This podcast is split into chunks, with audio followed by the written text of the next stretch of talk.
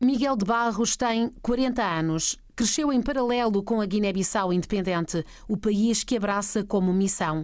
Ouvimos-lo nesta semana em que a organização, que é parte da sua vida, completa três décadas de existência. Hoje, Miguel de Barros é diretor executivo da Tiniguena, que foi fundamental para a consciencialização cívica de muitos jovens. Ainda é sociólogo e mestre em planeamento. Cofundou o Centro de Estudos Sociais Amilcar Cabral. Também é membro do CODESRIA, o Conselho de Pesquisa para Ciências Sociais em África. Cofundou a Corubal, Cooperativa de Produção, Divulgação Cultural e Científica da Guiné-Bissau. Tem recebido muitos prémios, o último deles, o Prémio Prestígio 25 anos RDP África, na área da sociedade civil, mas garante que não são os prémios que determinam o que faz.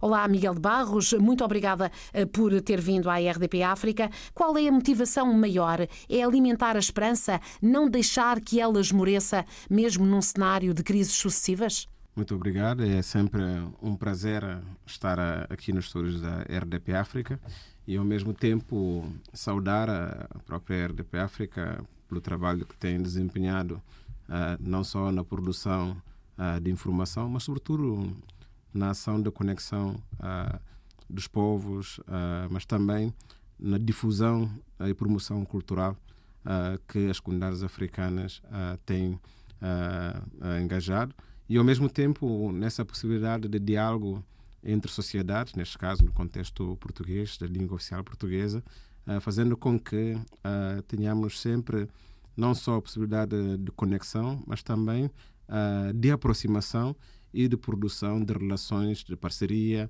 e, ao mesmo tempo, é isso que favorece também a própria a produção de sociedades mais democráticas, mais plurais e, ao mesmo tempo, fazer da própria rádio uh, um elemento uh, de transformação, não só enquanto meio de, de comunicação.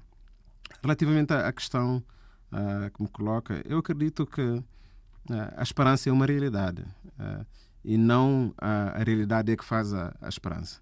Uh, porque, sobretudo na, na, na, fase que nós estamos a, a viver de pandemias, de crises económicas, de crises políticas, de crise das instituições, de crise financeira, uh, com impacto muito forte uh, ao nível daquilo que são os valores como a justiça, a solidariedade, o humanismo, nós temos encontrado algum campo uh, não só de resistência, mas também de enfrentamento para geração de alguma resiliência, porque a esperança é uma realidade. Okay? Uh, uh, e, e, e, nós fazemos disso realidade na forma como mobilizamos para enfrentar todas essas dificuldades, mas ao mesmo tempo também na frescura uh, que emprestamos a, a, essas ações. Por exemplo, quando cheguei aqui a, a Lisboa, Uh, vi dois elementos muito uh, impactantes uh, em mim. É que as pessoas estão mais de negro, ou seja, as pessoas estão todas. Eu, eu, saí de uma Lisboa cheia de cores, vivacidade e tal. hoje encontro as pessoas quase que em tom de luto. o que, por um lado, pode ser justificado também com o número de mortes que aconteceu, mas também o próprio confinamento teve um impacto naquilo que poderia ser a, a, alegria de viver, de estar ao ar livre, que agora as pessoas têm receio. Mas, por outro lado, fui encontrando mensagens, por exemplo, nos murais, uh, textos, uh, pinturas, arte, que também demonstram uma, uma, uma expressividade uh, e uma estética em termos de modos de vida que não só consegue driblar todas essas esses constrangimentos, mas faz apelo, esse apelo também de como é que as políticas públicas, as instituições, não devem ser coisas muito abstratas, mas muito voltadas para as pessoas. Uh, e, e, e é, é, é, essa procura de uma nova confiança que faz com que a própria realidade também se manifeste enquanto a esperança. Isso para mim é algo muito, muito impactante e vejo isso com um elemento bastante encorajador. Em Bissau, isso também está a acontecer com os caminhos urbanos, os murais que estão espalhados pela cidade. Os murais têm um impacto quase que imediato. Né? Em primeiro lugar, é, é a transformação uh, de espaços que eram espaços tinham quase que um destino só de serem espaços devolutos, né? que não tinham vivacidade e que, em alguns casos, até uh, eram lixeiras. Né?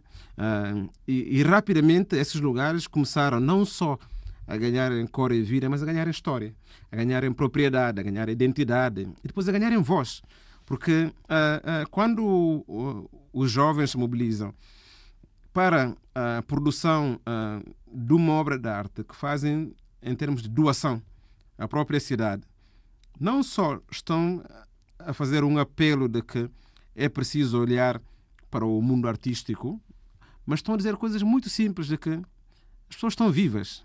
E essas pessoas vivas estão-se a alimentar, estão-se a alimentar de história, estão-se a alimentar da potência criativa, mas também querem respostas. E essas respostas não podem vir só de estruturas que estão distantes das pessoas, têm que vir da capacidade de mobilização para que essas pessoas sejam vistas também como atores e atrizes da sua própria ação pública. E, e, os murais têm essa força, têm essa força de diálogo dentro do próprio campo artístico, de diálogo com a história, de diálogo com a economia, de diálogo com as urbanidades, mas ao mesmo tempo com as questões identitárias, ou seja, a dimensão simbólica da produção uh, dos murais acaba por nos levar a, numa questão intemporal, onde o presente pode ser o passado e o passado pode ser o futuro, mas ao mesmo tempo convocar isso dentro dessa possibilidade de construção de alguma esperança. E, e essa esperança é que representa depois o elemento mais belo e mais bonito eh, de, de, dessa produção e que também desencadeia outras conexões. Por exemplo, vemos os músicos a fazerem videoclipes nesses murais. Uh, vemos, por exemplo, uh, modelos a, a desfilarem-se em frente a esses murais. Vemos, por exemplo, uh, organizações a fazer reuniões tendo como horizonte também esses murais.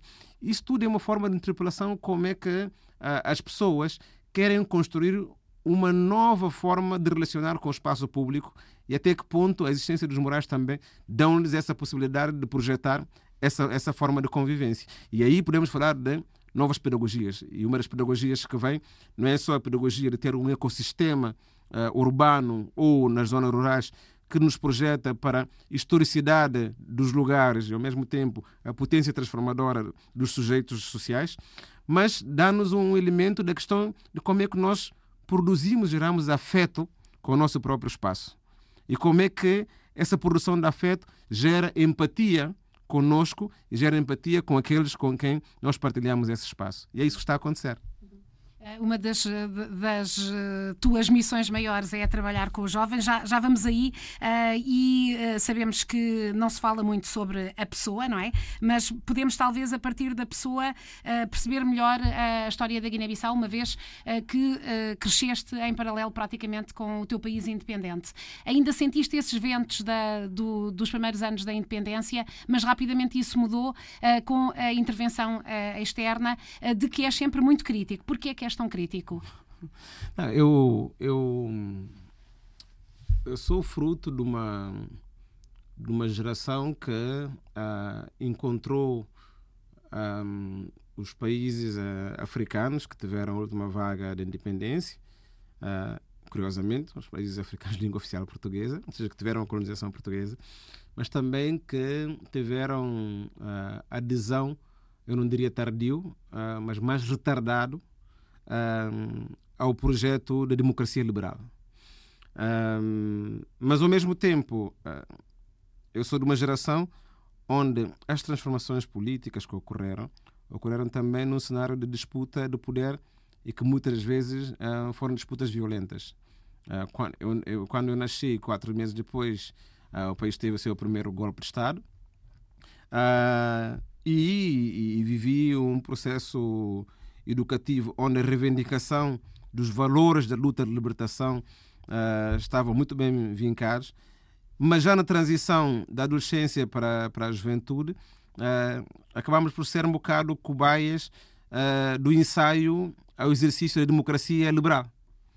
E, ao mesmo tempo, muito fomentado pela intervenção externa e acelerado com o programa de ajustamento estrutural, uh, que levou à desfragmentação do Estado, uh, à redução da capacidade do Estado e, ao mesmo tempo, a, a, alguma reconversão da capacidade de produção da autonomia política através do minimalismo econômico que levaram esses países a, a terem mais a preocupação com o pagamento de serviços de dívida através de produção em monocultura e exportação uh, para depois terem alguma divisa.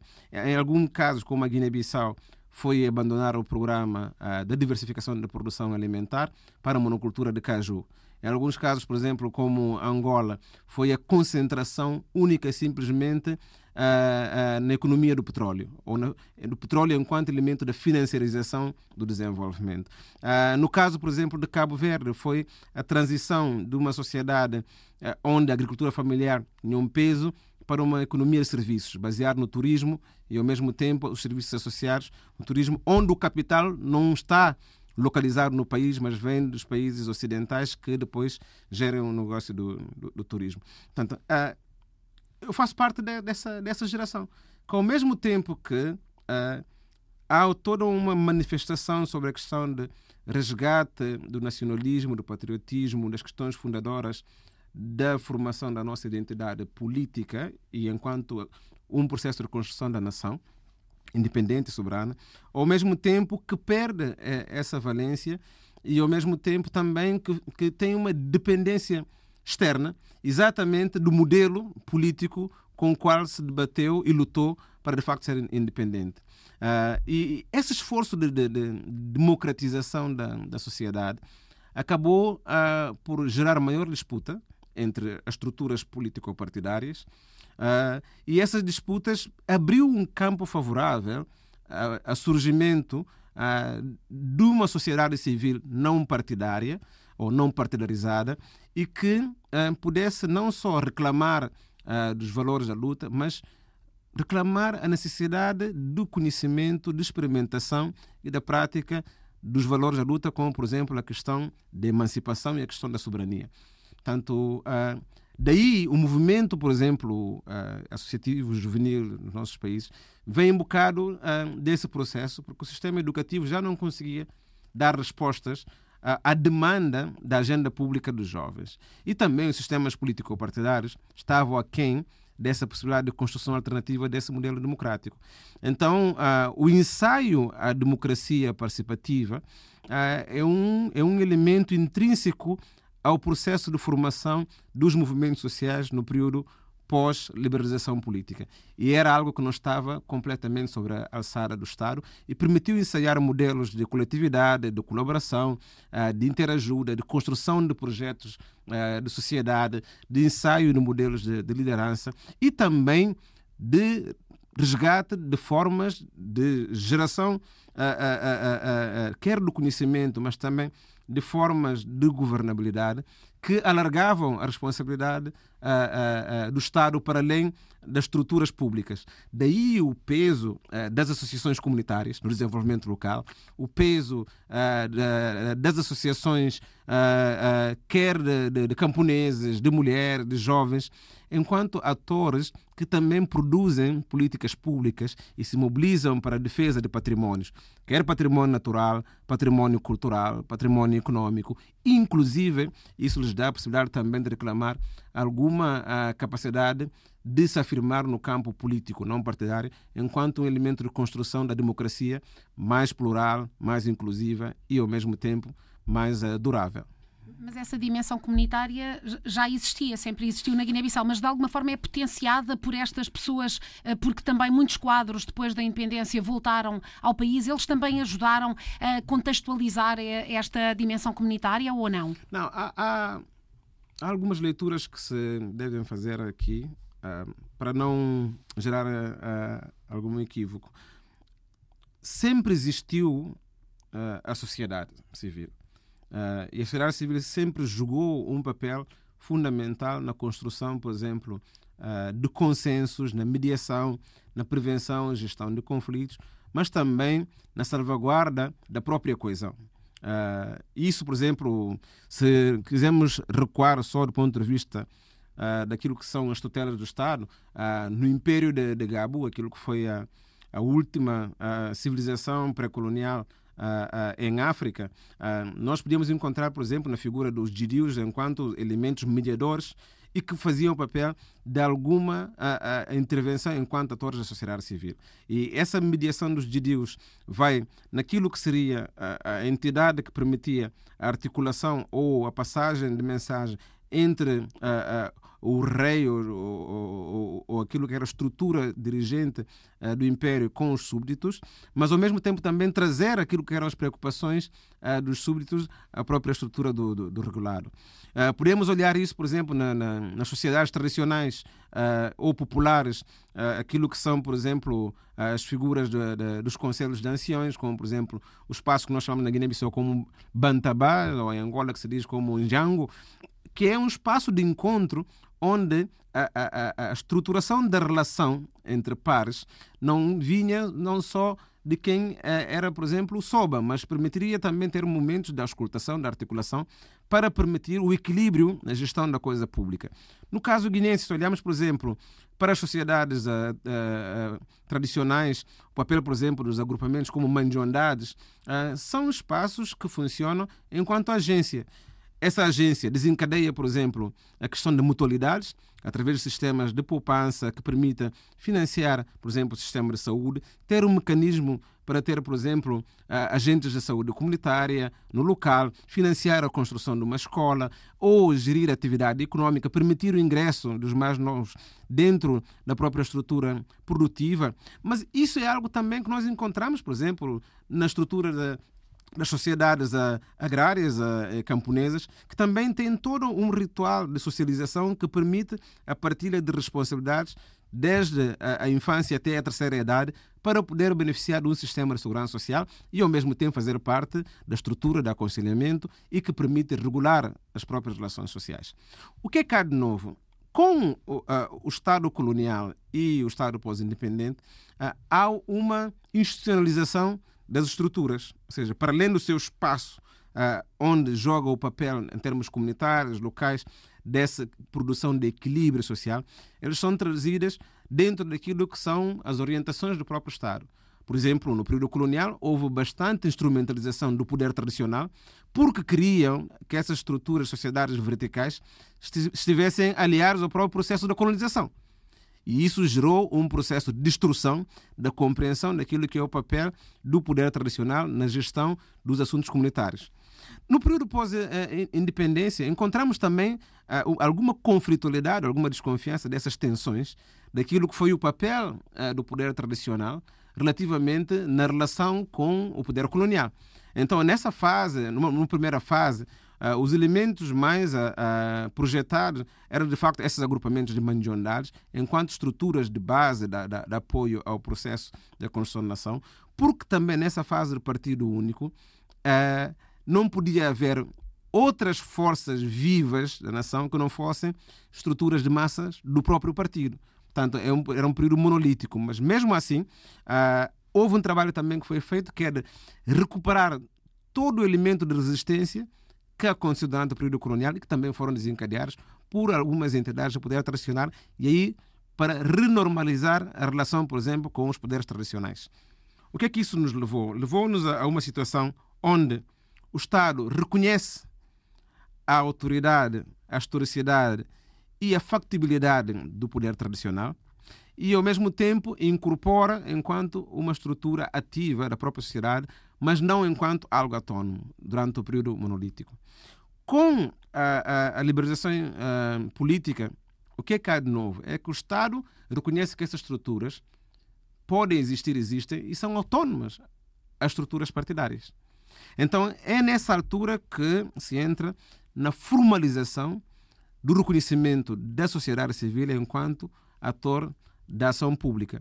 E, e, essa formalização da sociedade civil, não, para muitos, não incorpora essas estruturas tradicionais, mas sim vai levar à criação de associações, ONGs, que têm que depositar no Ministério da Justiça toda a, ata que lhes leva à sua criação, mostrar que são organizações ditas contemporâneas. Portanto, há uma diferença muito enorme entre as organizações de sociedade civil tradicionais, e as organizações sociais civis formais contemporâneas, que alguns chamam de modernas, mas eu não, não entro nessa cantiga, ah, porque os elementos da modernidade nós temos que encontrar nos instrumentos e mecanismos da própria governança da ação pública das organizações e não na sua estruturação formal. Resultado, nos anos 90, devido ao próprio investimento uh, do Programa de Ajustamento Estrutural, que levou a essa diminuição do, do, do Estado, fez uma, uma outra, uh, um outro contra-ataque em apoio quer ao setor privado, mas também nas organizações autónomas da sociedade civil e com muita primazia as, as ONGs.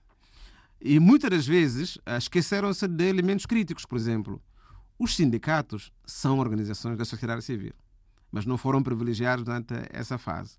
E os sindicatos eram as organizações mais tradicionais do, uh, uh, da estruturação formal do próprio Estado.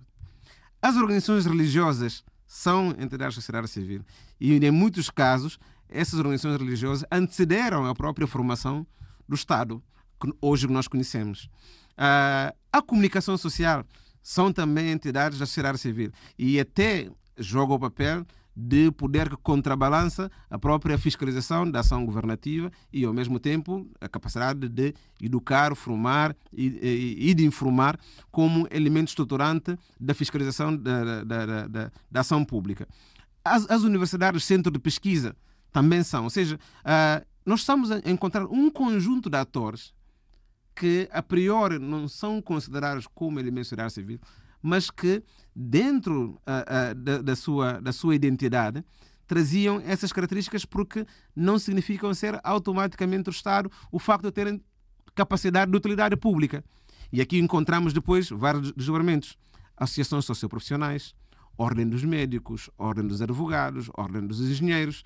Então, esse que é o elemento novo. O elemento novo é que complexificaram as formas de produção, de manifestação, de estruturação das organizações de sociedade civil, passando a ter um cariz não só mais formal ou mais formalizado, mas onde o Estado reconhece a delegação das suas competências a esses atores para contribuir para uma maior possibilidade de maximização da ação pública e das políticas. Esta vitalidade da, da, da sociedade civil em todos os seus eh, planos também uh, esteve sempre na, na, tua vida. És uh, um dos jovens que participou na, nos, nos, campos de férias, não é? Da, da, geração nova da Tiniguena, que hoje, que hoje diriges. Uh, e que papel é que teve, é que teve essa, muito rapidamente, se nos puderes explicar, é que teve essa experiência para os jovens, que eram sobretudo jovens mais escolarizados, de Bissau, uh, e que ficaram a conhecer o seu país? Há, há vários elementos. Um, o processo de liberalização econômica da Guiné-Bissau levou não só à desestruturação do próprio Estado em si, enquanto aparelho administrativo, mas ao mesmo tempo também levou à própria desestruturação da capacidade produtiva e econômica. E essa desestruturação acabou por ficar muito sobre um olhar uh, mais financeiro, ou seja, a financiarização do desenvolvimento através da exploração dos recursos naturais, do que a criação de modelos de sustentabilidade econômica através de uma durabilidade na gestão dos recursos naturais. Como é que isso se verifica? O Estado, por exemplo, ah, entende que pode financiar desenvolvimento emitindo licenças de exploração. É licença de exploração de, para pesca, licença de exploração para, eh, para florestas, para as madeiras, licença de exploração de petróleo, eh, licença de exploração uh, ou de aquisição de zonas para, para, para o turismo. Mas o Estado não pensa como é que geram um sistema econômico que vai agregar valor aos recursos renováveis e, ao mesmo tempo, como é que pode educar a sociedade em produzir bens e serviços capazes de ancorar dentro de um modelo econômico produtivo, mas que garanta a perenidade dos patrimónios. E, e aqui também evito falar dos recursos. E isso significa o quê? Significa que a qualificação do, da, da, das pessoas tem que se basear numa projeção de qualificação de talentos humanos, que são potenciados quer pelo conhecimento que têm da historicidade do, do, do, do seu território, quer pelo conhecimento que têm do potencial econômico que o país uh, uh, produz, mas também quer da arte que vai desenvolver para gerar possibilidade de produção de renda e, ao mesmo tempo, o financiamento da sua própria transformação. Infelizmente, perdeu-se isso na transição democrática dentro do sistema educativo. nos anos 80 o sistema educativo tinha oito horas letivas, onde, independentemente da aprendizagem uh, de todos os conteúdos curriculares, mas uh, havia disciplinas que permitiam o desenvolvimento desse talento humano. Estamos a falar de trabalho produtivo, onde se aprendia a enxertia, a horticultura, a medição dos canteiros, conhecer as essências das plantas e esse sistema produzir para o próprio alimento escolar uma forma de educação do próprio paladar. Havia programas como, por exemplo, uh, trabalhos oficinais, onde uh, se aprendia tudo que era a criação artística, né? Trabalhar com o barro, corte e costura, trabalhar, por exemplo, com a produção artesanal. Isso tudo estava dentro do sistema educativo. Mas também havia conteúdos uh, ideológicos. Por exemplo, a educação física comportava não só as modalidades, mas também a ginástica massiva, onde se podia trabalhar a um conjunto de expressividades e de produção de estética que uh, uh, os mais novos, já através dessa produção, podiam também dialogar com a própria história. Mas uh, havia também aulas culturais, como por exemplo na, na, na, aula da, da música, da mesma forma que se descobria o xilofone, assim também se descobria o balafon, como instrumento, com a sua historicidade toda. O djembe, uh, antes, por exemplo, de aprender as sinfonias de Beethoven, tinha que saber a, mulher, a Mulher de Pano Preto, as músicas de José Carlos Schwartz. Então, isso dá-nos propriedade da história, dá-nos instrumentos para enfrentar a realidade, dá-nos capacidade de gerar autoestima. Isso acabou com a liberalização Uh, uh, política. Isso acabou com o programa de ajustamento estrutural que reduziu o horário escolar e confinou a escola apenas em questões didáticas que não tinham nada a ver com a realidade local. Portanto, o programa de, de, de, de educação ambiental para a cidadania da Tiniguena, através da visita de estudos aos sítios de património, era uma possibilidade de levar as escolas da capital, sobretudo porque ali é que saía a classe dirigente do país, tanto as públicas como as privadas, de fazer esse regresso ao passado, mas com uma projeção para o futuro. Como é que se descobre a possibilidade de, de, tornar um país viável sem conhecer o país. Portanto, ali havia uma, uma possibilidade daquilo que é o nosso slogan, conhecer para amar, amar para proteger, para permitir o contacto com o país nas suas diferentes formas de manifestação cultural e natural e, ao mesmo tempo, conectar vários saberes e conhecimentos entre os nossos professores que nos acompanhavam, os técnicos especializados na área e a comunidade local que tinha o saber de gestão desse património.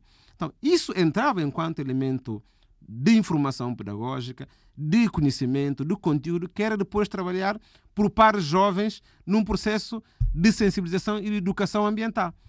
É esse programa que faz com que depois a projeção sobre a necessidade da conservação do património natural da Guiné-Bissau seja uma questão também que fica muito uh, massificada em termos de consciência pública e, felizmente, dos 12 primeiros sítios que foram visitados desde 1993 até agora, já no virar do, do, dos anos 90, anos 2000, esses espaços passaram todos para áreas protegidas, parques naturais, parques nacionais, devido ao seu valor único como espaço de produção de vida e, ao mesmo tempo, de reservas uh, uh, de patrimónios que, que, o país tem.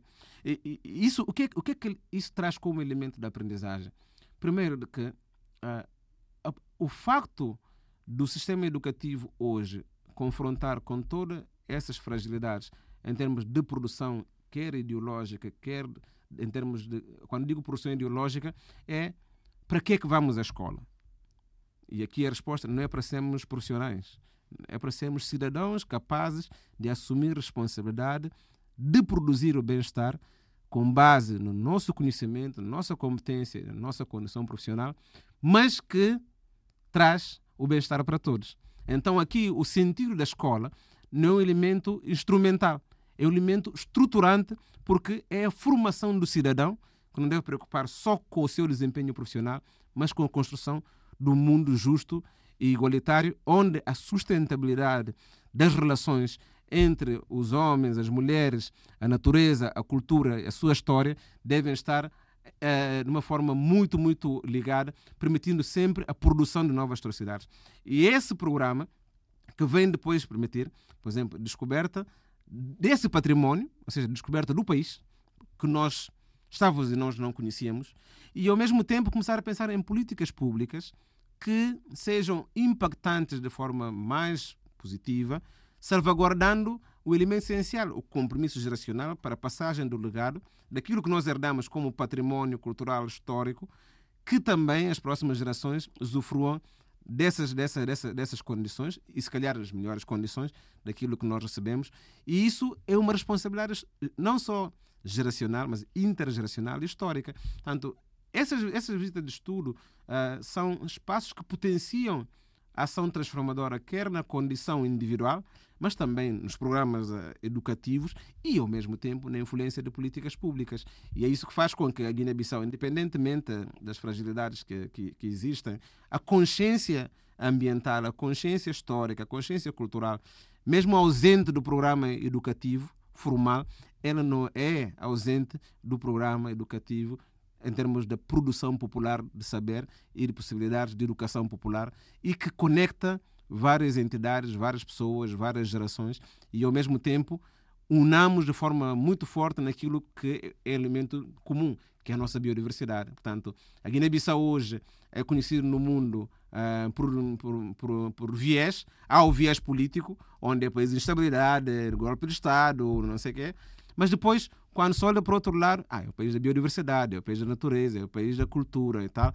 E isso, cada vez mais eu vejo essa, essa afirmação uh, em termos da nova geração, de como é que, em termos de produção da autoestima, o património natural e cultural acabam por ser os elementos mais valiosos e que também faz produzir a sua própria existência no espaço público e enquanto elemento que lhe dá uma cidadania mais ativa e mais plena, sentindo que pode fazer alguma coisa para a melhoria do seu país enquanto contributo da sua geração. Miguel de Barros, ligado desde a adolescência à Tiniguena, organização cofundada por Augusto Henriques, progressista e ecofeminista, figura referência da sociedade civil guineense. Ambos entendem a Tiniguena como algo coletivo, acima das personalidades que ontem a dirigiram ou que hoje a dirigem.